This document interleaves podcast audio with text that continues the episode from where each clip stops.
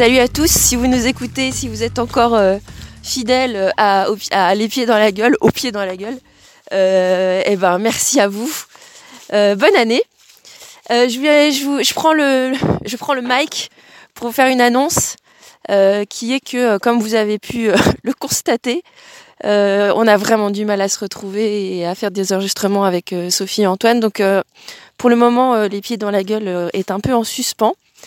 Et on espère vous retrouver. Bon, cette année, c'est pas gagné vu le contexte euh, sanitaire. Euh, donc, euh, on a décidé de euh, chacun de notre côté faire une sorte de veille. Euh, c'est-à-dire que quand on aura envie de parler d'un film qu'on a vu ou d'un film qu'on aime particulièrement, on, prendra nos téléphones portables et pas nos super micros. oui, petite, petite blague en référence à la qualité de son de, du podcast, euh, pour vous parler de ces films et euh, de euh, vous offrir une petite, un petit exposé sur, sur ces films. Voilà, je sais pas comment feront Antoine et Sophie s'ils le font. donc voilà. Et, euh, et l'idée, c'est évidemment que les épisodes soient plus courts plutôt que euh, des émissions complètes comme on fait d'habitude. Euh, donc, euh, donc voilà, on est vraiment désolé euh, de vous avoir lâché comme ça. On n'est pas très heureux non plus du rythme que prend le podcast malheureusement, mais c'est super compliqué. Donc, donc voilà. Et moi, je suis présentement dehors par moins 4 donc peut-être que vous entendrez les oiseaux. Pour commencer, pour faire la première première veille, la première pastille, je voulais vous parler d'un film que j'ai revu que j'avais pas vu depuis euh, pff, presque 20 ans maintenant, qui euh, s'appelle Ghosts of Mars et qui est un film de John Carpenter. Euh, qui est sorti euh, en 2001. Avant ça, il avait euh, fait un film, réalisé un film qui s'appelle Vampire en 98. Et après Ghost of Mars, il a fallu attendre 10 ans avant qu'il sorte son dernier film qui s'appelle The Ward, qui malheureusement est pas à la hauteur de sa filmographie, mais mais bon, là, je vais pas en parler parce que c'est pas le thème. Donc, euh, Ghost of Mars, euh, c'est un film qui est un peu bizarre et euh, en ça, c'est une façon de se rattacher à l'univers de Carpenter, puisque Carpenter fait des films bizarres. Donc, c'est c'est c'est un film qui est quand je l'ai vu, euh, quand je l'ai revu, parce qu'en fait j'en avais vra vraiment pas de souvenir à part euh, une couleur. En fait, je me souvenais de la couleur euh, rouge qui est dominante dans le film. Euh, donc c'est et, et, si et je me souvenais que c'était c'était un peu un peu barré comme ambiance. Donc c'est une sorte d'album de famille de la filmographie de Carpenter. On retrouve des thèmes qui sont dans The Thing, The Fog. The Fog, euh, qui est euh, vraiment le film que je devrais regarder en ce moment parce que je suis dans le brouillard là. Euh, Assaut aussi. Euh, on y retrouve l'ambiance de New York 1997 ou de Los Angeles 2013. Il euh, y a des autocitations à travers un certain nombre de plans. Voilà. Donc Ghost of Mars, bah, c'est un western de science-fiction euh, où on suit un groupe de gens qui sont pris au piège d'une planète, la planète Mars et qui essaye de, d'échapper à, à, des attaques d'assaillants en rejoignant un train. Voilà. Euh, donc c'est un scénario qui est assez classique. Hein. En revanche, euh, le traitement, il est un peu moins. Euh, donc il y, a cette ambiance rougeâtre due à, la planète Mars. D'ailleurs, j'ai lu qu'ils ils avaient dû colorier, enfin colorier, peindre, je sais pas comment ils ont fait, le, le, le, les lieux de tournage, le désert dans lequel ils tournaient tous les jours. Voilà. Euh, et donc euh, cette, cette ambiance rouge comme ça, ça donne à l'image un aspect sec et, agressif. Et puis euh, les fantômes du titre, euh, les ghosts, c'est des sortes de, de cosplayers de Kiss super énervés. Et, et ça donne au film un aspect très kitsch. Euh, en plus, il y a une musique au synthétiseur que Carpenter a composé, parce qu'il compose régulièrement ses BO, euh, avec des costumes en cuir très euh, SM. Euh, donc, euh, en fait, ça, fait un assez petit budget, alors que c'est le plus gros budget de, Carpenter, de la carrière de Carpenter. Euh, le film, il l'a coécrit avec Larry Sulkis. C'était déjà le scénariste sur Invasion Los Angeles et, et le village des damnés. Et en fait, au départ, c'était, ça devait être, Ça devait être le troisième volet des aventures de Snake Plissken, donc le héros de New York 97 et Los Angeles 2013. Mais comme Los Angeles 2013 avait été un échec commercial, le, ça a dissuadé la production de poursuivre avec un troisième volet. Ça devait s'appeler Escape from Mars. Euh, mais euh, on retrouve quand même des restes de, Escape From. Euh, on a une image qui est assez similaire. D'ailleurs, il a, il a pris le même directeur photo que Los Angeles 2013. Il y a personnages qui, des personnages qui ont un caractère solitaire et, défiant.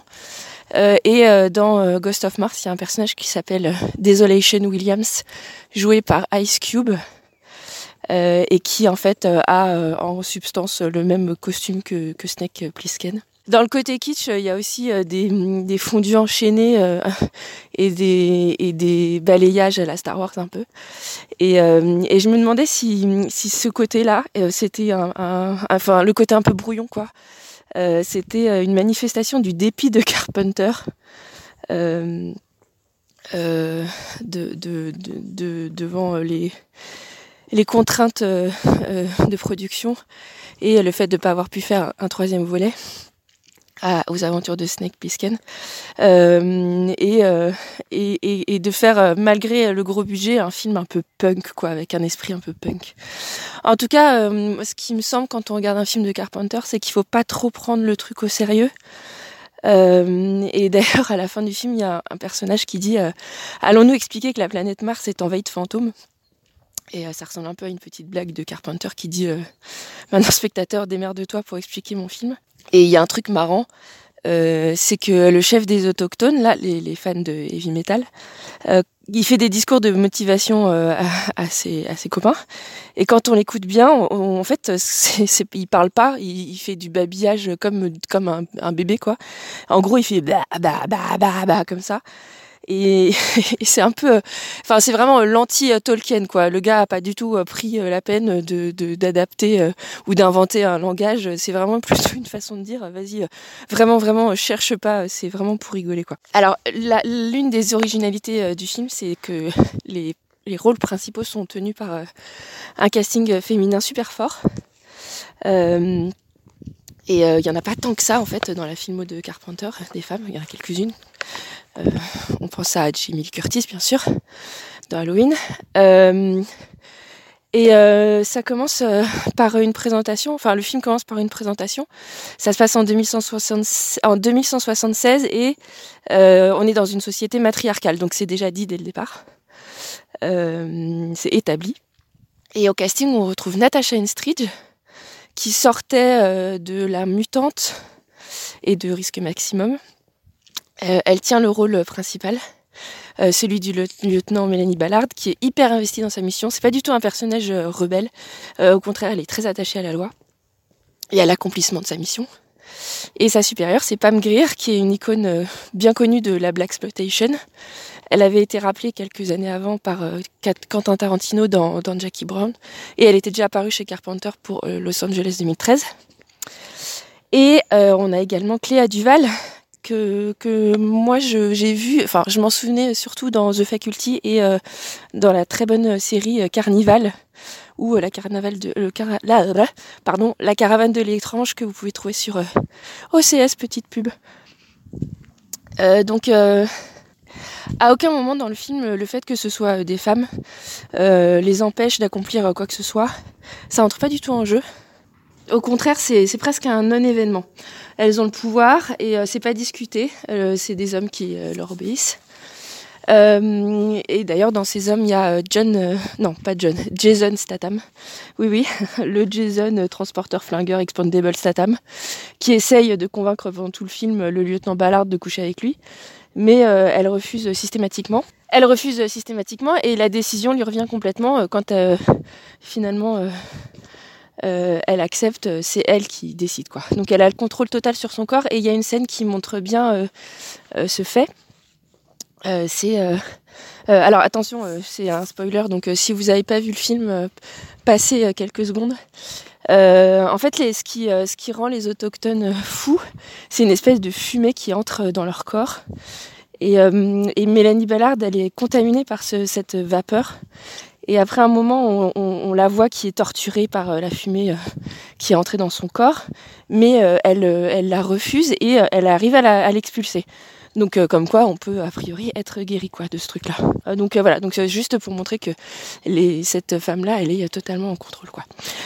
en dehors de ça, je me suis demandé si Carpenter et George Miller, donc le réalisateur de Mad Max, c'était pas, enfin se connaissaient pas ou ou en tout cas partageaient pas un, imaginaire commun parce que visuellement, j'ai vraiment beaucoup pensé à Mad Max plein de sur la, direction euh, artistique, il y a plein de choses qui m'ont fait penser à Mad Max. Euh, le désert, euh, le, look des, des méchants entre guillemets. Et puis bon bah ça m'a évoqué la science-fiction de l'époque, les Starship Troopers, Pitch Black, Mission to Mars, mais dont je parlerai certainement dans un autre, certainement non, j'en sais rien, faut pas que je vais pas m'avancer trop vite, dont je parlerai dans un autre épisode.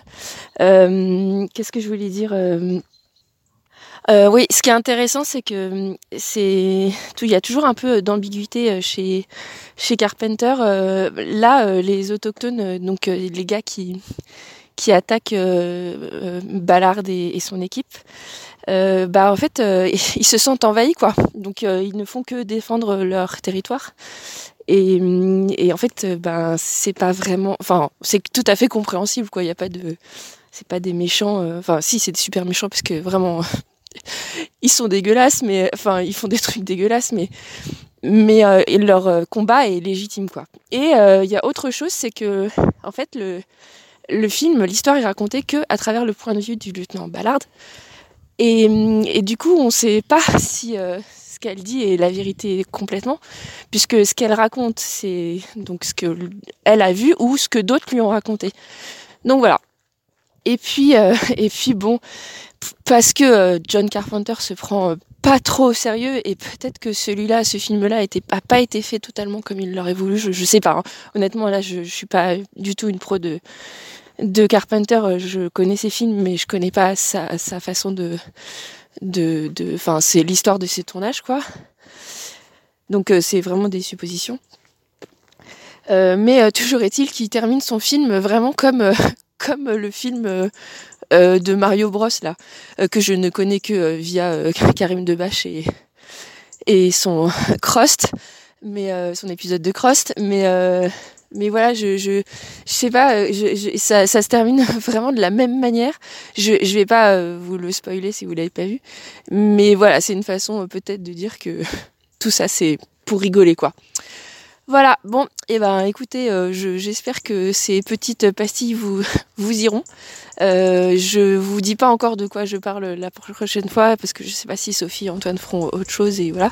Mais euh, moi ça me plaît bien en fait cette, cette façon de faire donc euh, on verra bien. Je vais rentrer parce que je suis en train de ne plus sentir du tout mes doigts.